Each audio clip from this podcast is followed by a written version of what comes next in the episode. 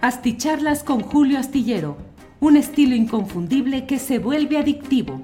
Un análisis inteligente y profundo para entender los entretelones de la política mexicana. Life is full of what ifs. Some awesome, like what if AI could fold your laundry? And some, well, less awesome, like what if you have unexpected medical costs? United Healthcare can help get you covered with Health Protector Guard fixed indemnity insurance plans. They supplement your primary plan to help you manage out of pocket costs. No deductibles, no enrollment periods, and especially no more what ifs. Visit uh1.com to find the Health Protector Guard plan for you.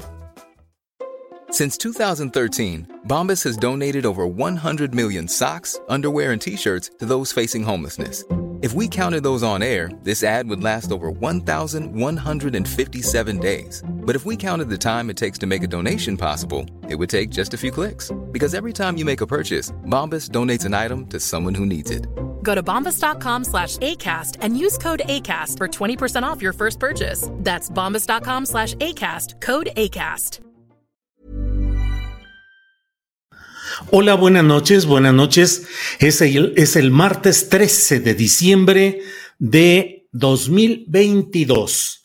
Eh, eh, deben ser las nueve de la noche en punto en este momento en el cual estamos iniciando esta transmisión, que es una transmisión grabada por asuntos personales que me obligan a que los martes y los miércoles tenga que dejar grabado este, este encuentro tecnológico que tenemos por razones personales, pero eh, ineludibles. Entonces, eh, gracias por estar aquí, gracias a quienes llegan desde diferentes partes del país y del extranjero. Hoy hay mucha información, sobre todo la relacionada con el tema electoral. Se ha decidido en el Senado de la República pasar para mañana la votación que se esperaba sucediera hoy, martes 13, de no te cases ni te embarques. Bueno, pues los senadores decidieron no embarcarse en la discusión en, el, en plenaria del asunto del plan electoral B. Y entonces lo pasaron para mañana en medio de una protesta con poca gente realmente, encabezada por Claudio X González, algunos senadores opositores al gobierno del presidente López Obrador, que hicieron una presencia en el Senado, entró una comisión, reiteraron incluso en voz del propio Claudio X González, asumiendo su papel de liderazgo de estas organizaciones, de exigir que no se aprueben las reformas eh, estas reformas menores, pero a fin de cuentas que les resultan muy preocupantes para los grupos opositores al presidente López Obrador. Eh, se pasa para mañana en medio de la discusión acerca de cuál es la constitucionalidad de algunas de las reformas propuestas, dado que incluso en el ámbito de Morena hay la idea de que puede haber varios puntos que pueden ser impugnables ante la Suprema Corte de Justicia de la Nación. Mucho jaloneo político en torno a todo esto. El propio, el propio Claudio X González ha emplazado a Ricardo Monreal Ávila, el coordinador de los senadores de Morena y presidente de la Junta. Eh, de coordinación política del Senado, es decir, virtualmente el jefe político del Senado, exigiéndole que se defina y que no haya doblez, que no haya traiciones, que es necesario ya decidir las cosas. Pareciera un planteamiento en el sentido de decirle, pues si vas a aprobar todo esto y vas a seguir con estos zigzagueos, quédate de aquel lado porque aquí en el, en el Claudio Xismo eh, no va a haber cabida. Eso pareciera ser el mensaje político. El propio Ricardo Monreal dijo que él no responde bajo presiones, ni de amenazas o advertencias de este tipo, ni de condenas al ostracismo que pudieran hacer contra él. Pero bueno, todo esto que le voy comentando, igual ha sido muy llamativa hoy la decisión del gobierno de México, eh, anunciada por el presidente López Obrador en el sentido de no reconocer, es decir, para México, el presidente de Perú sigue siendo Pedro Castillo Terrones. Y aun cuando el presidente de la República de México, de los Estados Unidos mexicanos, dijo que no está en la tradición diplomática mexicana ni en su doctrina el reconocer o desconocer gobiernos, bueno, pues desde el momento en que se mantiene el reconocimiento a Pedro Castillo Terrones, destituido en Perú, encarcelado, pues no se está reconociendo al gobierno de Dina Boluarte, que es la persona que de la vicepresidencia subió a la presidencia de Perú en medio de muchas presiones y de muchos problemas políticos y sociales, protestas que se han dado desde grupos indígenas populares en Perú, que han causado ya siete muertos, la toma de instalaciones aeroportuarias, instalaciones públicas, protestas fuertes en Perú, exigiendo que se disuelva el Congreso eh, Federal de Perú, que es de una sola cámara, unicamaral con 130 asientos y que se convoque rápidamente a nuevas elecciones. Todo esto se lo platico como un adelanto o como una introducción para el tema central que vamos a tener. Bueno, nada más le comento así de pasadita para que no se enojen quienes no son muy futboleros o nada futboleros o antifutboleros. Le comento que... Em, eh, Argentina, Argentina le ganó a Croacia 3-0, gran partido de Leo Messi y también de Julián Álvarez. Eh, así es que mañana será el juego de los semifinalistas Francia contra Marruecos y de ahí saldrá el que vaya a la gran final a la que ya ha pasado Argentina y falta saber si será Argentina-Francia o Argentina-Marruecos. Eh, bueno, pero el tema principal que quiero ir eh, platicando con ustedes es el tema relacionado con el fallecimiento de Miguel, Luis Miguel Barbosa Huerta, el ah, gobernador de Puebla, eh, un personaje eh, muy inscrito pues en la situación de una política fuerte, ruda, que es la que históricamente ha caracterizado a Puebla. Es decir, Puebla no es un estado, digamos, relativamente suave, ya no lo hay en ningún lado, pero Puebla no es de los menos uh, ríspidos en el ejercicio del poder y en los conflictos y peleas entre los grupos políticos internos de cada partido y de los partidos contra los demás y de los gobiernos contra sus opositores. Es, uh, ha sido dura la pelea en estos terrenos. Ha fallecido pues Luis Miguel Jerónimo Barbosa Huerta. Ese es el nombre completo. Luis Miguel Jerónimo Barbosa Huerta. Nació en Sinacatepec, Puebla, hace 63 años y bueno, llegó ahora al gobierno de eh, Puebla por la vía de Morena pero antes tuvo pues una presencia fundamental en el Partido de la Revolución Democrática. Voy a hacer esta videocharla referente a Barbosa y a la ruda política poblana con el mayor cuidado posible, dado eh, el hecho de que hoy ha fallecido el propio Barbosa, que es el personaje central de la, del análisis y los comentarios que deseo hacer. No puedo eludir el hecho de que siempre he tenido, siempre he tenido un criterio, un juicio político muy adverso a la figura de Barbosa Huerta. Procuraré, en aras del momento que se vive, no cargar la tinta ni ser excesivo, ni recordar finalmente lo que he dicho en vida de él con la mayor eh, contundencia y con la mayor claridad que me han sido posibles. Nadie me podrá decir que en vida de él no dije una y otra vez mi juicio y mi análisis político sobre él como figura y sobre su gobierno. Eh, han sido siempre eh, puntos de vista muy negativos míos hacia su figura política y su ejercicio como gobernante de Puebla.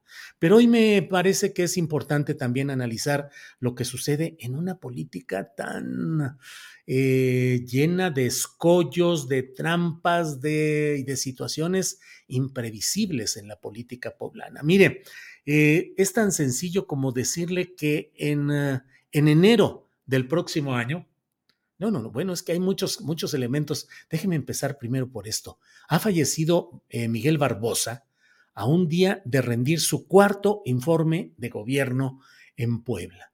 Y a 10 días, a 10, a 11 días del, del aniversario luctuoso del accidente en helicóptero en el cual falleció Marta Erika Alonso Hidalgo que era la gobernadora en funciones, la gobernadora electa.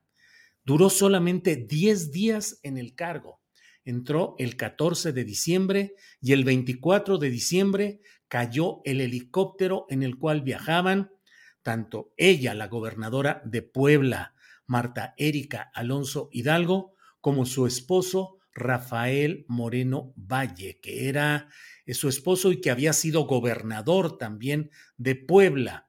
Es decir, una pareja panista muy, con mucha relevancia, obviamente, en la política de Puebla. Rafael Moreno Valle era ya entonces eh, Rafael Moreno Valle Rosas, porque hay toda una historia de Rafaeles Morenos Valles. Eh, pero Rafael Moreno Valle era, Rosas era senador y aspiraba a, estaba en la, eh, buscando coordinar a los senadores eh, panistas de todo el país y pues parecía encaminado a tener un papel muy relevante, no solo en la política panista, sino en la organización de la resistencia o la oposición al gobierno del presidente López Obrador. 24 de diciembre, 24 de diciembre de 2018, la fecha en la cual cayó ese helicóptero. Se han hecho los reportes oficiales que han señalado errores técnicos diversos y una serie de circunstancias, mientras en el flanco panista y opositor al morenismo y sobre todo al barbosismo siempre ha persistido la versión sin fundamento explícito, sin nada que la apuntale, pero ahí está como hecho político, pues la versión de que pudo haberse debido de un accidente provocado, de un atentado, de un hecho eh, con intencionalidad política, que era la de abatir al panismo y dar entrada a una nueva circunstancia. Recuérdese que eh, en una primera elección había eh, ganado el, um, el propio Marta Erika Alonso, había ganado en una primera elección y que em, había una, en una segunda acometida fue cuando Miguel Barbosa quedó ya como el gobernador en definitiva. Eh, vas dentro de este tipo de cosas relacionadas con los datos estadísticos, no deja de llamar la atención el que eh, Puebla ha tenido durante esta temporada, durante este tiempo, del, de enero de 2017, en que todavía era gobernador Rafael Moreno Valle Rosas del PAN, estoy hablando enero de 2017, es decir, en enero de 2023 se cumplirán seis años. Y en esos seis años ha habido los siguientes gobernadores de Puebla. Rafael Moreno Valle Rosas de salida, en enero de 2017 ya de salida. Luego estuvo José Antonio Gali Fallad, que estuvo solamente un año con diez meses porque se hizo una reforma constitucional para que se acompasara la elección local de Puebla con las elecciones federales. Ryan Reynolds here from Mint Mobile. With the price of just about everything going up during inflation, we thought we'd bring our prices down. So to help us, we brought in a reverse auctioneer, which is apparently a thing.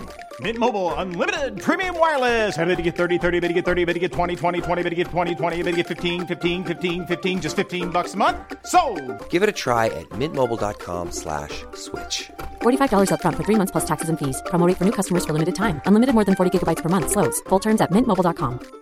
Hiring for your small business? If you're not looking for professionals on LinkedIn, you're looking in the wrong place. That's like looking for your car keys in a fish tank.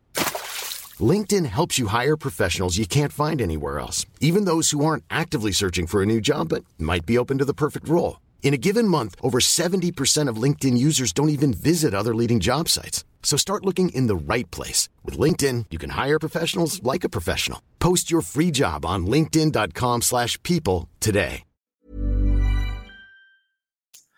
Eh, mucho se dijo que en realidad era una maniobra un poco al estilo de los hermanos Moreira en Coahuila para que Rafael Moreno Valle Rosas, esposo, no le entregara directamente el gobierno de Puebla a Marta Erika Alonso, su esposa, sino que hubiera un rango de un año y diez meses en el cual hubiera como un puente que hiciera que en realidad quien entregara el poder a la esposa fuera José Antonio Gali Fayad. Recuérdese que en Coahuila Humberto Moreira Valdés renunció, se fue a presidir el Comité Nacional del PRI y dejó a un interino, a Jorge Torres, que estuvo poco tiempo, para que luego este personaje, Jorge Torres, le entregara el poder a Rubén Moreira Valdés, hermano de Humberto. Entonces, algo así sucedió acá entre panistas. Rafael Moreno Valle Rosas en enero de 2017, José Antonio Gali durante un año y diez meses y el 14 de diciembre de 2018 entra Marta Erika Alonso con todo el apoyo de su esposo, senador y panista relevante, Rafael Moreno Valle Rosas. A la muerte de Marta Erika Alonso, entró como encargado del despacho del gobierno del estado entró Jesús Rodríguez Almeida, que había tenido cargos en la administración de Miguel Ángel Mancera en la Ciudad de México. Luego se nombró, eh, es decir, Jesús Rodríguez Almeida estuvo del día de la muerte de eh, Marta Erika Alonso hasta el 21 de enero de 2019. Luego entró el gobernador interino, ya nombrado por el Congreso del Estado de Puebla, que fue Guillermo Pacheco Pulido priista, un priista de larga historia, Guillermo Pacheco Pulido.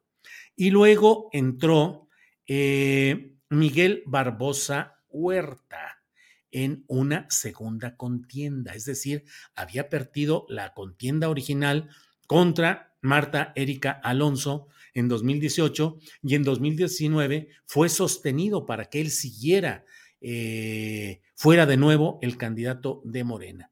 Llegó, ganó y ahora ha fallecido, por lo cual queda Ana Lucia Gil Mayoral, eh, sonorense, pero que está en Puebla, eh, ha sido la secretaria de gobernación, se llama allá el segundo cargo del gobierno estatal, como encargada del despacho de la gubernatura del estado. ¿Qué va a seguir? Va a seguir que muy probablemente, déjeme ver, estamos el martes 13 de diciembre, pues en dos días que termina el periodo ordinario de sesiones del Congreso local, puede ser que se nombre muy a la carrera al nuevo gobernador interino o gobernadora y o bien que se convoque en enero a una sesión de la comisión permanente para que tome, eh, es decir, perdón, perdón, puede ser que se eh, designe en este, a más tardar el 15 de diciembre, al interino o interina, puede ser que la comisión permanente tome una decisión o que se cite a una a sesión, a un periodo extraordinario de sesiones en enero para tomar esta decisión. Pero habrá un nuevo gobernador o gobernadora. ¿Qué va a suceder? En Puebla hay como 41, 42 41 diputaciones locales, 41 asientos legislativos en el Congreso del Estado. Se necesitan 22 votos, es decir, la mitad más uno de los votos, para que haya, eh, para que puedan tomar una decisión como la designación del nuevo gobernador o gobernadora. Eh, Morena tiene 17, 18 asientos, eh, pero con el Partido del Trabajo y el Partido Verde tiene, no me haga mucho caso, pero casi 25, 25, 24 diputaciones, de tal manera que puede sacar adelante el nombramiento sin mayor problema. Si todos votan en ese mismo sentido, Morena, el Verde y el Partido del Trabajo. Puede suceder también eh, que se acomidan todos y que acepten lo que es una regla no escrita en este tipo de casos, que es la de decir que siga adelante el mismo partido al que pertenecía el gobernante que ha fallecido. Es decir, era de Morena, bueno, lo natural y lo, lo, correcto es que siga Morena por el resto del periodo para el cual había sido electo el anterior ocupante. Eh, cuando se trata de una decisión que pasa por el Congreso, cuando son elecciones, pues ahí sí, no hay de otra, lo que digan las urnas. Pero la política rasposa, dura, difícil, estaba caminando a todo vapor en, estas, eh, en esta etapa final de la vida de Miguel Barbosa Huerta. Miguel Barbosa Huerta, que desde siempre había tenido el problema, llevaba ocho, nueve años con un problema de diabetes que le implicó que le amputaran un pie y que pues solo pudiera caminar brevemente con ayuda de un bastón y con ayudantes personales que lo acompañaban. Podía caminar muy poco para efectos nomás de eh, tener una imagen de que estaba de pie en algunos actos, algunas circunstancias, pero en términos generales se la pasaba en silla de ruedas. Le afectó todo esto, entre otras cosas, la propia vista o sea, problemas de la vista, problemas de los relacionados con la diabetes. Y bueno, la verdad es que fue un gobierno, como le he dicho, no voy a cargar la tinta en los aspectos negativos que en su momento en vida de él, las dije con toda claridad, simplemente diré que fue un gobierno, mmm, digamos, poco eh, eficaz y que tal vez por las propias circunstancias personales, físicas, médicas, de salud de Barbosa, pues no había la suficiente atención política y muchos problemas crecían y se multiplicaban y tomaban cauces muy rasposos innecesariamente eh, por probablemente por las cuestiones de salud, pero también porque el estilo político de Barbosa era así. Miguel Barbosa se hizo en el estilo político de los chuchos del PRD. Él era una especie de chucho paralelo o practicaba el parachuchismo, usando el prefijo para como en paramilitares o parapolicíacos. Era parachuchismo en el que él hacía. Es decir, la misma idea política de los chuchos en el PRD, a los que él perteneció, con los que compartió años, eh, postulaciones, eh, maniobras políticas, entendimientos políticos, hasta que fue tomando su propio camino, que no fue un camino distinto al del chuchismo del PRD.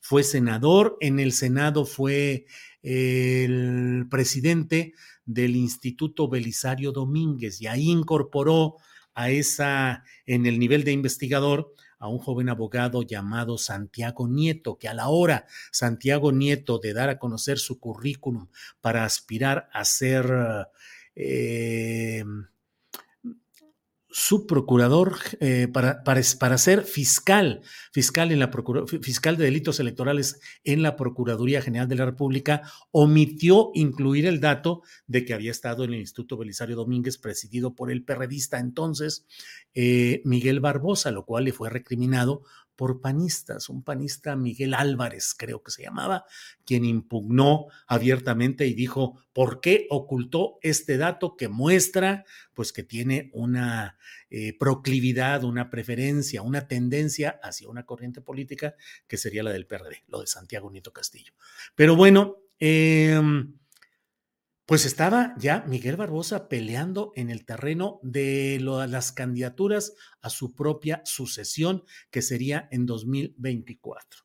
Dos primos son los que estaban, pero muy agarrados, muy peleados. No, estaban, no, están todavía muy agarrados en el pleito político para tratar de ocupar eh, espacios, tener ganancia política y poder avanzar. Son Ignacio Mier Velasco, que es el coordinador de los diputados federales de Morena y virtual jefe político de San Lázaro, Ignacio Mier Velasco y Alejandro Armenta Mier, que son primos. Uno es el coordinador de los diputados y presidente de la Junta de Coordinación Política de San Lázaro, y el otro es Alejandro Armenta Mier, que es el presidente de la mesa directiva de la Cámara de Senadores, impulsado por Ricardo Monreal. Hace equipo con Ricardo Monreal. Muy peleados, muy peleados, tanto Ignacio Mier Velasco como Alejandro Armenta Mier, para tratar de llegar a quien podría ser el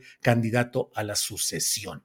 En México, en la Ciudad de México, parecería que todo se inclina a apoyar a Ignacio Mier Velasco, que ha sido eficaz en cumplir las instrucciones superiores en la Cámara de Diputados, aunque no tan eficaz en el buen procesamiento de las iniciativas, tanto así que, por ejemplo, ahorita eh, la iniciativa que él procesó en San Lázaro, Ignacio Mier Velasco, pues está atorada en la Cámara de Senadores, donde el presidente es su primo, Alejandro Armenta Mier. Está detenida en el Senado por irregularidades eh, jurídicas y de procedimiento que se habrían cometido en la colegisladora, es decir, en la Cámara de Diputados. Un segundito, por favor, permítanme.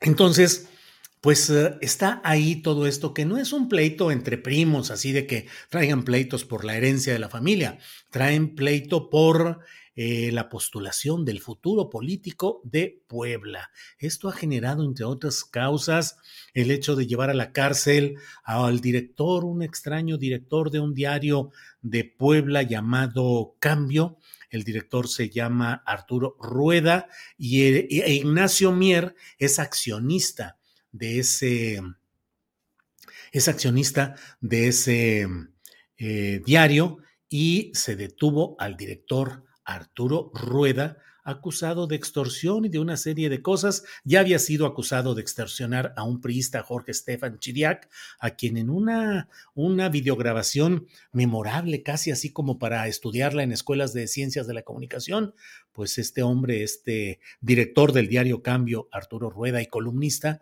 le decía al político priista que necesitaba que le pagara ese dinero para, y le decía tranquilamente, es que mi negocio es administrar la reputación de los políticos. Órale, administrar la reputación de los políticos. Entonces, pues son algunos de los elementos complicados de un estado Puebla, siempre difícil, y donde hoy ha fallecido Miguel Barbosa Huerta. Tendremos oportunidad más adelante de decir, analizar con más fuerza argumental y en, con, en un tiempo menos eh, que obligue o que lleve al respeto por el fallecimiento de Miguel Barbosa, pues tendremos que analizar lo que ha sido su trayectoria pública con toda la claridad que desde nuestro punto de vista sea necesaria. Pero por hoy dejo estos apuntes de lo que ha sido la ruda política poblana que vivió Miguel Barbosa Huerta, Luis Miguel Jerónimo Barbosa Huerta, fallecido hoy, 13 de diciembre, a un día de que tomó protesta eh, su adversaria panista Marta Erika Alonso y a 11 días de que Marta Erika Alonso y su esposo Rafael Moreno Valle cayeron en un accidente de helicóptero oficial y técnicamente adjudicado a factores eh, técnicos, eh, materiales, pero que aún sigue ahí la discusión de los opositores al obradorismo y al barbosismo que no están satisfechos con esa versión y le atribuyen implicaciones políticas. No está de más recordar que el propio Miguel Barbosa Huerta en su momento dijo que la muerte de Marta Erika y de Rafael Moreno Valle no dejaba de ser justicia divina. Pues así están los datos, las fechas y las circunstancias.